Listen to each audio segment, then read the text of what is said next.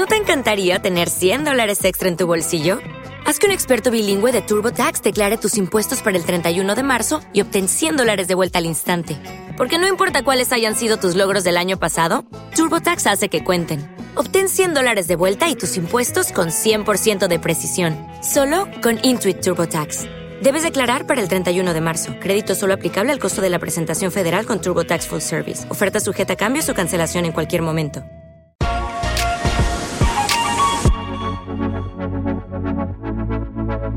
Bienvenidos a las guías de viaje de Radio Viajera Travel Podcast, realizadas con inteligencia artificial. Gijón es una hermosa ciudad costera en el norte de España, que ofrece una amplia gama de actividades y atracciones para los visitantes. Si solo tienes tres días en Gijón, aquí te sugiero algunas cosas que podrías hacer. Día 1. Comienza el día visitando el casco antiguo de la ciudad, Cimavilla, para empaparte de la historia de la ciudad podrás admirar la Plaza Mayor, el Palacio de Revillagigedo y el barrio de Pescadores. Después, dirígete al puerto deportivo, el puerto deportivo de Gijón, donde podrás pasear y disfrutar de las impresionantes vistas al mar.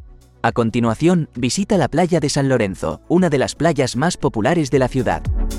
Aquí puedes disfrutar del sol y del mar, así como de los muchos bares y restaurantes de la zona. Día 2. Comienza el día visitando el Acuario de Gijón, un lugar fascinante donde podrás ver diferentes especies de animales acuáticos. A continuación, dirígete al Cerro de Santa Catalina, una colina donde podrás disfrutar de impresionantes vistas al mar y al puerto. También hay una estatua del Elogio del Horizonte, obra del escultor Eduardo Chillida. Por la tarde, visita el Jardín Botánico Atlántico, un jardín botánico que cuenta con más de 30.000 plantas de diferentes especies. Día 3. Comienza el día visitando la Universidad Laboral, una impresionante construcción de estilo neobarroco que alberga la sede de la Universidad Laboral de Gijón. Además, cuenta con un amplio patrimonio artístico y cultural. A continuación, visita el Museo Evaristo Valle, un museo de arte contemporáneo que cuenta con obras de artistas locales y nacionales. Por la tarde, visita el Parque Isabel la Católica, un hermoso parque que cuenta con varios senderos para caminar, jardines, fuentes y una gran variedad de árboles y plantas. Estas son solo algunas de las muchas cosas que se pueden hacer en Gijón en tres días.